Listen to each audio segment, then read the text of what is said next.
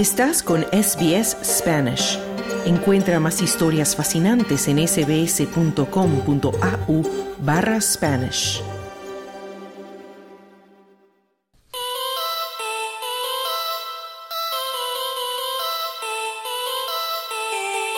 Tiempo libre.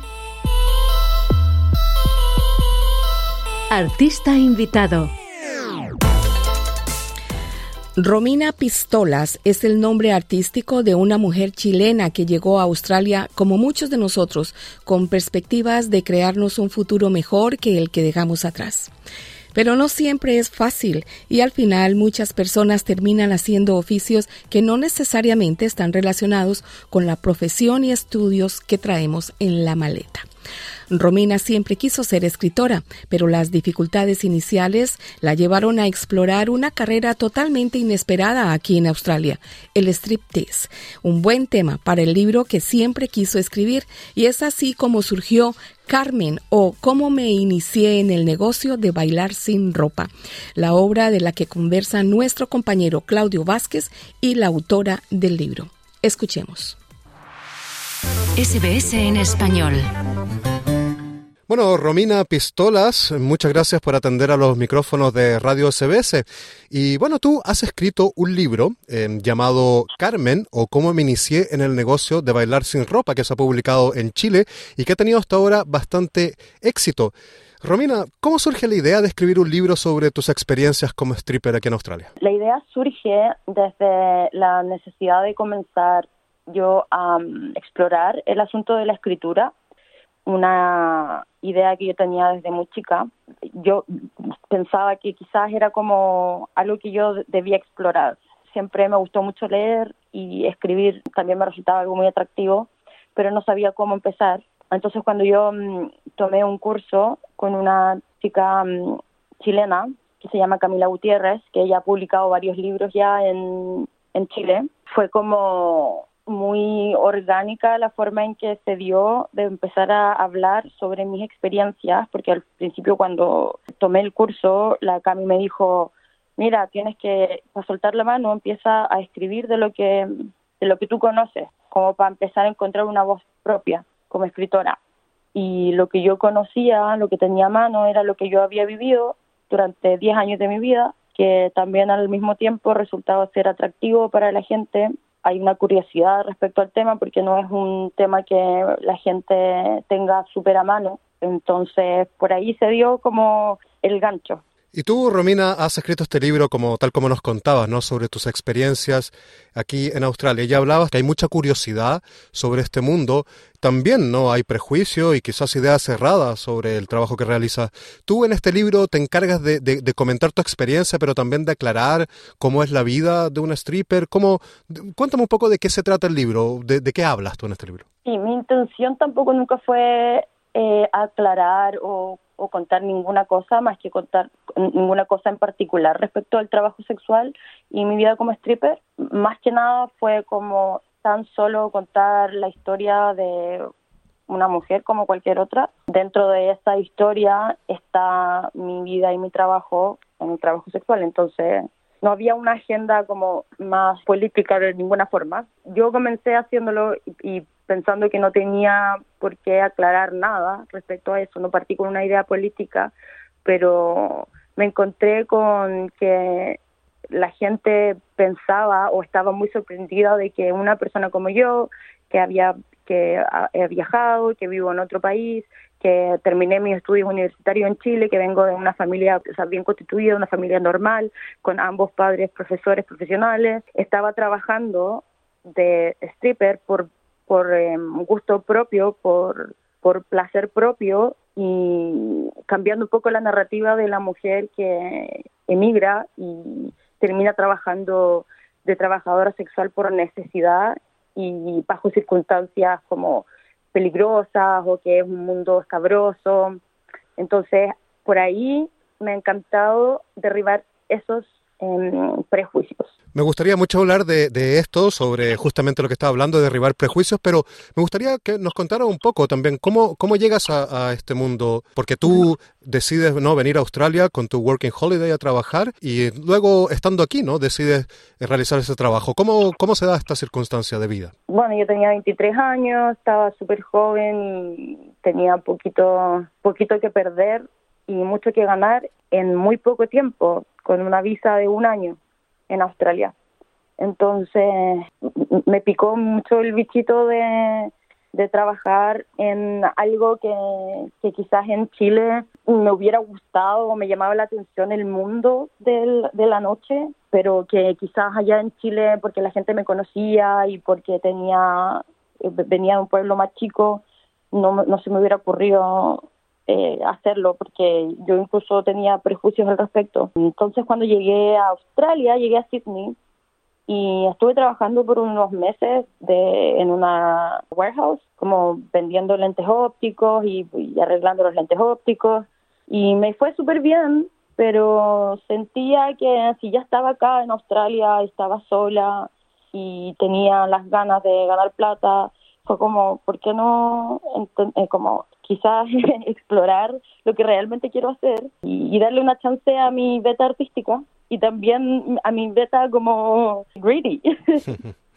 como entender también que este mundo eh, funciona así y que y que el dinero es, eh, equivale poder y que yo quería un poco de ese poder también que yo veía en el mundo, sobre todo saliendo recién de un país como Chile a explorar el, mundo. Yo pensaba que Australia iba a ser mi primera parada. Pensaba seguir yo trabajando. Me terminé enamorando del país y de un hombre y por eso me quedé. ¿Y este trabajo aquí en Australia se desarrolla así de manera bastante profesional? Digamos, alguna actividad claro, como cualquier otra y que te pagan sueldo y que también en ese sentido de demitificar un poco, ¿no?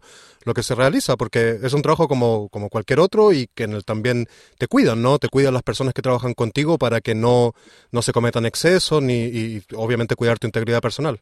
Claro, como yo voy a hablar exclusivamente como stripper en este país sí me he sentido, dentro de los clubes donde he trabajado, me he sentido protegida, he sentido que, bueno, yo pago imposiciones como cualquier persona, declaro mis tax y, y eso como cualquier otro trabajo. No he tenido la posibilidad de trabajar en ningún otro país, pero muchas de mis compañeras vienen de Inglaterra, vienen de, de Alemania, de Estados Unidos, eh, de países donde allá también ejercen esta profesión y, lo pasan chancho.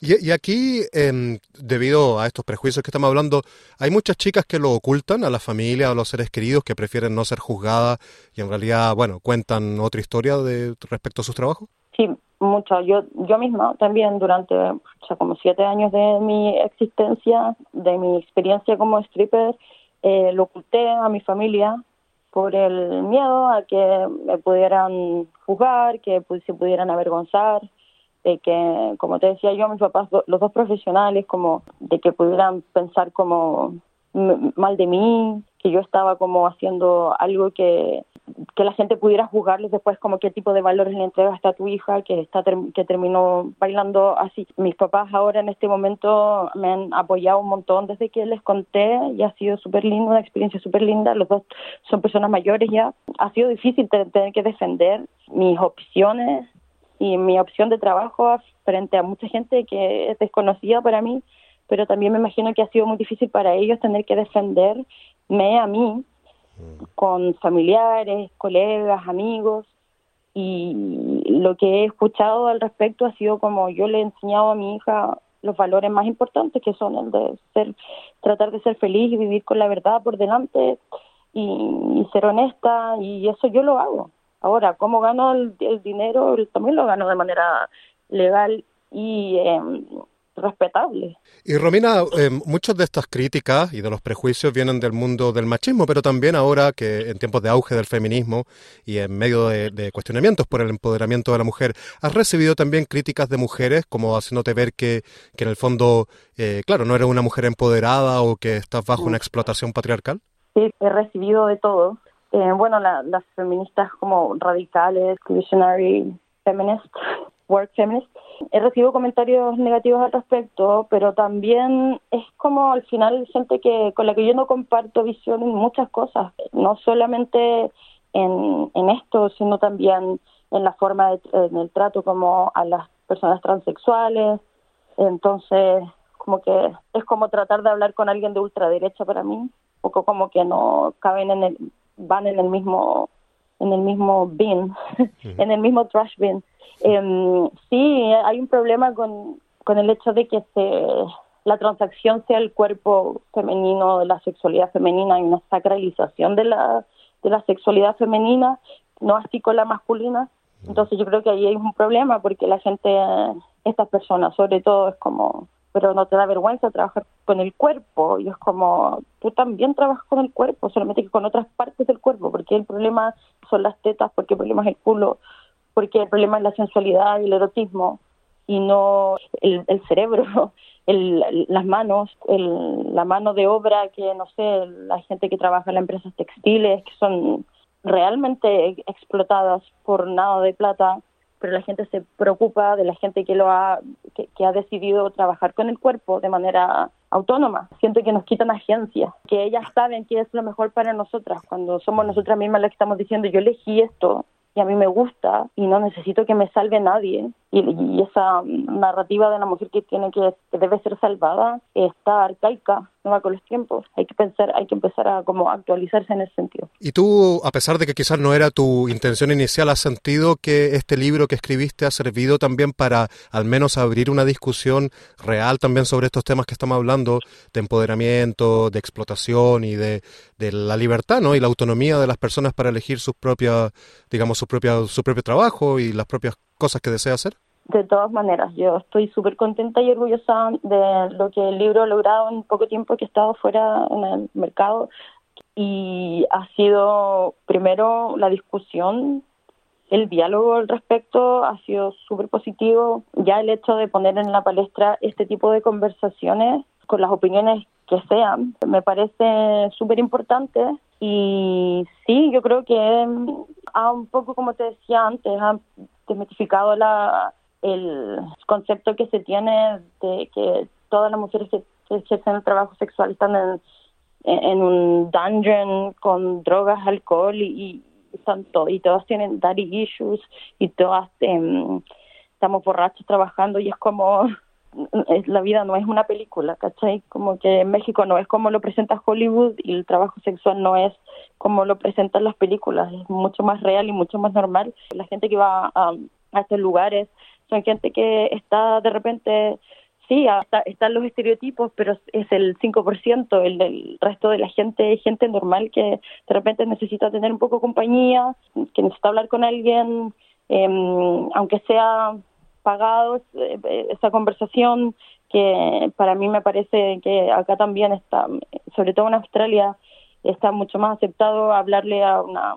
a una stripper que a un psicólogo, sobre todo cuando yo trabajaba en Western Australia, en Perth, había mucha gente que trabajaba en las minas y tenía muchos clientes de las minas y era gente que necesitaba una conversación, desahogarse, eh, aunque estén pagando una millonada, ellos estaban felices, se iban felices al final de la noche por haber podido como compartir un poco sus vivencias y sus problemas y desahogarse y encontrar como un, un lugar donde puedan ser ellos mismos sin tener que estar como con la camaradería de presión masculina que se, que se daba en las minas. Es un trabajo que tiene muchas aristas y en ese sentido, Romina, porque hasta ahora, bueno, tú has contado que en el fondo has tenido una, una buena experiencia no laboral en, en, este mundo y que, bueno, hablábamos de, mitificar ciertos, obviamente ciertos mitos y, y derribar prejuicios, pero eh, no sé si lo sabes o, tienes conocimiento, pero existe también aquí un submundo, digamos, de explotación eh, de la mujer y que quizás están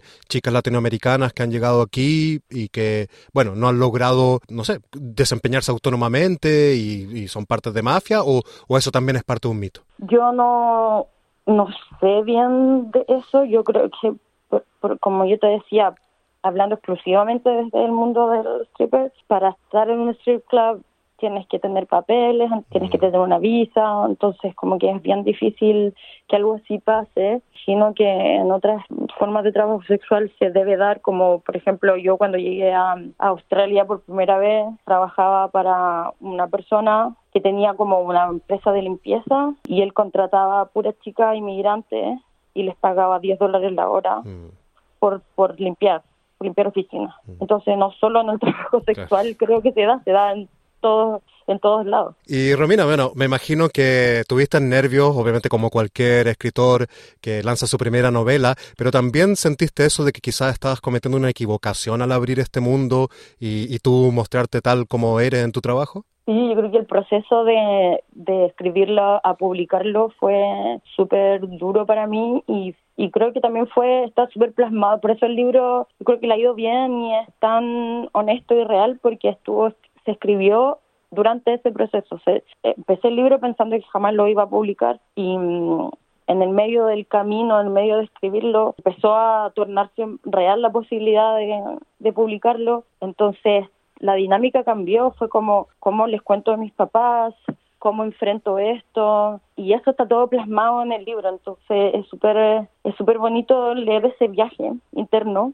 Y Romina, en tu libro hay una mujer, ¿no? Eh, Tiger Hutchins, que es la hija de Michael Hutchins, del líder de famoso líder de INXS, eh, que murió hace algunos años, que y ella ilustra tu libro. ¿Cómo cómo llegaste a conocer a Tiger? Con Tiger nos conocimos en Fremantle cuando ella vivía ahí en, en, fue, fue durante el COVID donde yo empecé a escribir este libro. Había momentos donde la gente no podía juntarse entre muchas personas, entonces teníamos que ir como juntarnos en la playa, por ejemplo. Y en una de esas conversaciones eh, con ella fue como, oye, estoy haciendo esto. Y ella es súper artista, entonces ella me dijo como, oye, tengo un, dibujo que le quedaría súper bien a esa historia. Y esto era antes, mucho antes de ser una novela, esto era cuando yo estaba tomando el, curso de auto de autoficción. Entonces dije, ah, quizás la puedo incluir. Y después cuando empecé a, a escribir más y más y más y más, y yo le iba contando más o menos como los capítulos, ella me seguía mandando cosas que se le ocurrían, fotos, o me sacaba fotos y armaba collages, y así nació la inclusión como ilustradora. Y finalmente, Romina, bueno, has publicado el libro en Chile, pero ¿se puede adquirir en Australia? ¿Tienes planes de lanzarlo en algún momento por aquí o si la gente está interesada, cómo puede acceder a él? Sí, me encantaría, bueno, ahora tengo que ir con la editorial para ver si podemos traerlo y por, por, lo menos traer algunas copias acá, alguna librería, yo no sé cómo hacer eso, pero hay que, preguntarle a ellos. Y eventualmente la idea es traducirlo en inglés y publicarlo en Australia, porque es un libro escrito con la perspectiva de una latina viviendo en este país. Entonces creo que es importante también. Por supuesto. Bueno, y la mejor de las suertes con tu libro y también, bueno, en tu vida en general, Romina Pistolas, escritora y stripper. Eh, muchísimas gracias por conceder esta entrevista a Radio CBS. Muchas gracias por la invitación. Espero nos vemos pronto. Dale un like, comparte, comenta. Sigue a SBS Spanish en Facebook.